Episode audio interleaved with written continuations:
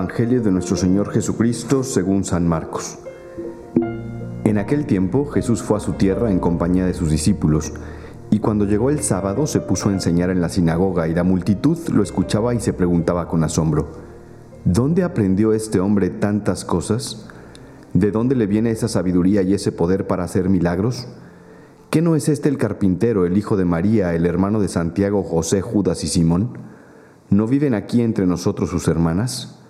Y estaban desconcertados. Pero Jesús les dijo, todos honran a un profeta menos los de su tierra, sus parientes y los de su casa. Y no pudo hacer allí ningún milagro. Solo curó algunos enfermos imponiéndoles las manos, y estaba extrañado de la incredulidad de aquella gente. Luego se fue a enseñar en los pueblos vecinos. Queridos amigos y queridas familias de Queria Jesús, siempre hemos predicado que el Evangelio es palabra viva. Y efectivamente así es. Y hoy, tristemente, así es.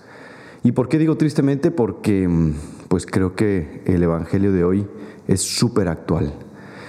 Hoy, si viniera Jesús a este 2024, se extrañaría de la incredulidad de la gente se extrañaría de que todos honramos a todo tipo de profetas, menos al que ya tenemos en casa, menos al mismo Hijo de Dios que vino a salvarnos y vino a darnos el mensaje que mm, soluciona toda nuestra vida y todos nuestros problemas.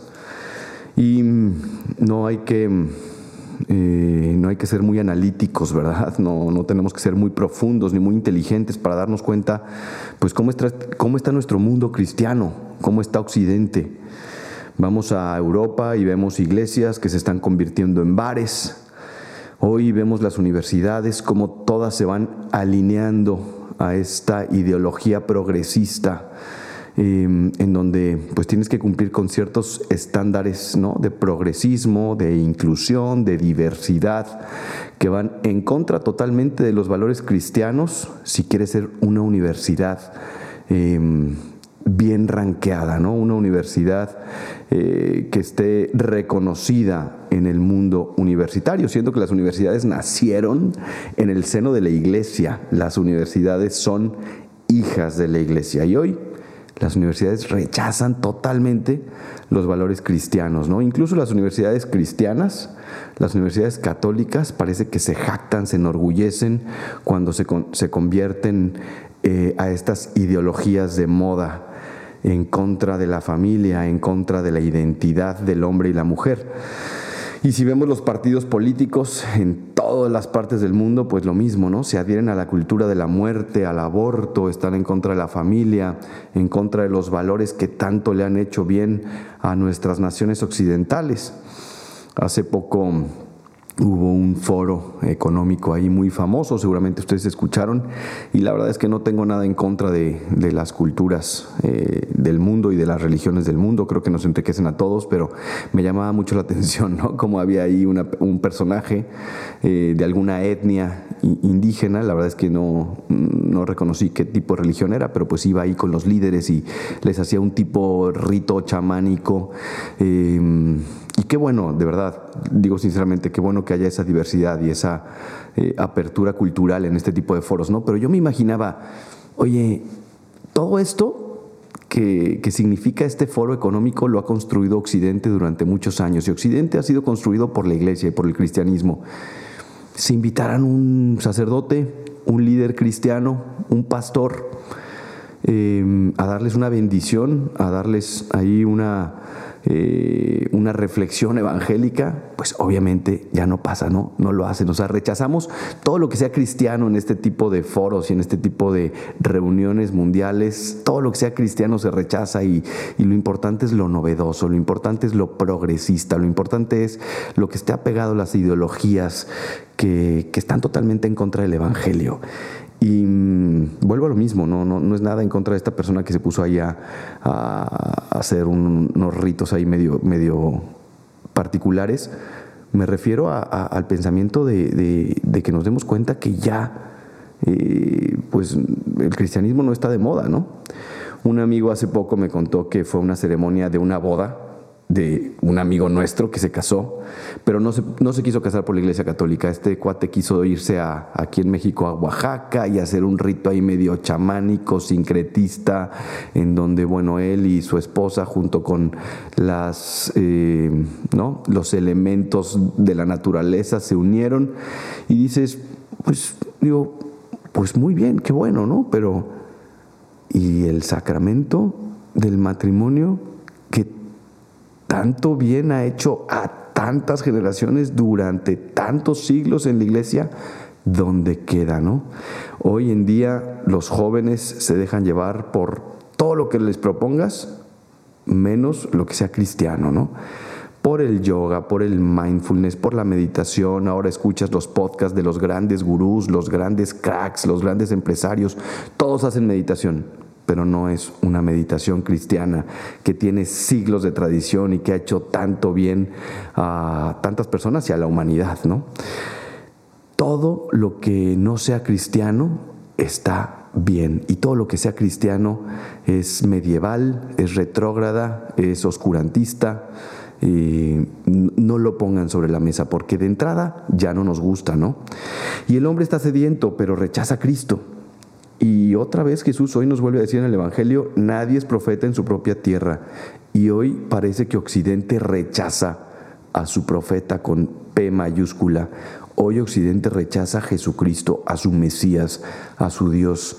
Occidente y los países occidentales parecen esos adolescentes berrinchudos que no saben por qué, pero simplemente le dicen a sus papás, no, no quiero ser como tú, no quiero aprender lo que tú me enseñas, no quiero adquirir los valores que tú me has dado. Son esos adolescentes somos esos adolescentes que estamos constantemente rechazando aquello que, que se nos dio y que tanto bien nos ha hecho, ¿no? Em, es un rechazo sistemático a todo lo que sea cristiano y, de verdad eh, es una tristeza porque dices, ¿en qué momento perdimos el norte? Y ahí estamos los líderes religiosos, ahí estamos los curas, los sacerdotes, inventándonos estrategias mundanas para poder atraer a las ovejas, ¿no? Porque si lo propones directamente, hoy nadie va. Si hoy propones un retiro, si hoy propones un eh, encuentro con Cristo, si hoy propones una lección divina, si hoy propones una formación en la fe, ya simplemente por el nombre la gente dice, no, gracias, ¿no? Pero si tú les dices, oigan, bueno, vénganse que vamos a hacer mindfulness todos, todos, sí, qué maravilla, vamos, ¿no? Como que em, llama la atención cómo hoy el Evangelio de Marcos se repite. Cristo no es profeta y entre todos le decimos, no te queremos aquí. No queremos tu mensaje, no queremos tu Evangelio, no queremos tus obras, no queremos tus milagros. Y pues es tiempo que nos pongamos a reflexionar nosotros cuándo nos vamos a dar cuenta de la riqueza de nuestra fe de la riqueza de lo que tenemos entre manos, porque este no es un trabajo de los padres de aquí Jesús, este no es un trabajo del Papa, este no es un trabajo de, em, de las personas que están ahí ayudando en la iglesia, este es un trabajo de todos los bautizados, es un trabajo de todos los miembros de la iglesia, porque ser cristiano es maravilloso. Ser cristiano, ser católico es todo, lo tenemos todo. Ser parte de la iglesia es una maravilla, es una familia, es una comunidad. Los mandamientos están ahí para darnos felicidad. Los sacramentos están ahí para alimentarnos, para darnos la vida de gracia en el alma. ¿Qué más mindfulness necesitamos? ¿Qué más yoga necesitamos? ¿Qué más paz necesitamos que la que nos da Dios porque nosotros no podemos solos? ¿Queremos saber más? Ahí está la sabiduría milenaria de la iglesia. Ahí está una cantidad enorme de contenidos, de materiales en los cuales puedes crecer, no solamente espiritualmente, sino humanamente, intelectualmente. ¿Cuántos sacerdotes, cuántos papas, cuántos santos han aportado tanto a este mundo y al progreso de este mundo? Y nosotros hoy lo rechazamos y decimos a ese Cristo, ¿tú quién eres? ¿Qué nos vienes a decir? Somos esos adolescentes rebeldes ser parte de la Iglesia Católica es una maravilla. ¿Quieres realizarte personalmente en la Iglesia Católica? Lo puedes hacer. es el canal para que seas mejor persona. No tienes que ir a buscarlo a otro lugar, no tienes que ir a, beber en otros charcos. Ahí está el agua viva. Hoy está de moda el vibrar alto, ¿no? Vamos a vibrar alto. ¿Qué más vibrar alto que la oración cristiana? Hubo santos que vibraron tan alto que llegaban a un éxtasis que se desprendían del piso. Imagínense, ¿qué más vibrar alto que eso? Ah, no, pero nosotros queremos, nosotros queremos del agua sucia, nosotros queremos del agua chafa. Cuando ahí está el agua pura que Dios nos da. Porque el cristianismo no es otra cosa que esa religión maravillosa en donde nos dimos cuenta que nosotros solos no podemos llegar al divino y entonces el divino, Dios, dijo, como ellos solos no pueden, yo voy a bajar y me voy a hacer parte de su cultura, de su familia, de su humanidad, me voy a convertir en uno de ellos. Qué maravilla nuestra fe, que tenemos un Dios vivo, vivo realmente, presente en la Eucaristía, que nos lo podemos comer todos los domingos y todos los días si queremos. ¿Qué más vibrar alto que eso? ¿Qué más éxito que eso? ¿Qué más milagro que eso? ¿Qué más nos puede sumar en la vida que eso? ¿Por qué nos empeñamos en rechazar todo lo bueno que tiene nuestra fe? Qué triste que el Evangelio hoy es tan actual, en donde Jesús nos vuelve a decir, todos honran a un profeta menos los de su tierra, menos nosotros. Y no pudo hacer allí ningún milagro, solo curó algunos enfermos imponiéndoles las manos, y estaba extrañado de la incredulidad de aquella gente. Luego se fue a enseñar a los pueblos vecinos. Aquí les dejo estas reflexiones, ojalá de verdad despertemos.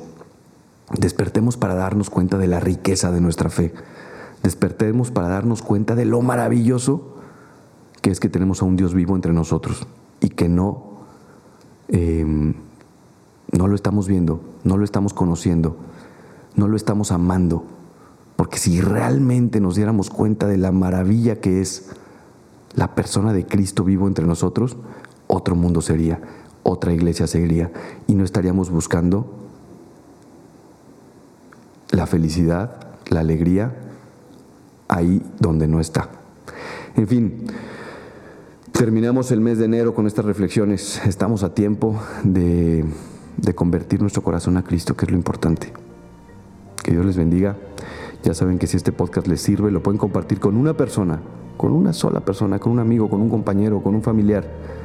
Yo soy el Padre Gabriel María Bascal, me pueden seguir en mis redes sociales, Padre Bascal en Instagram, Pega Bascal en Twitter.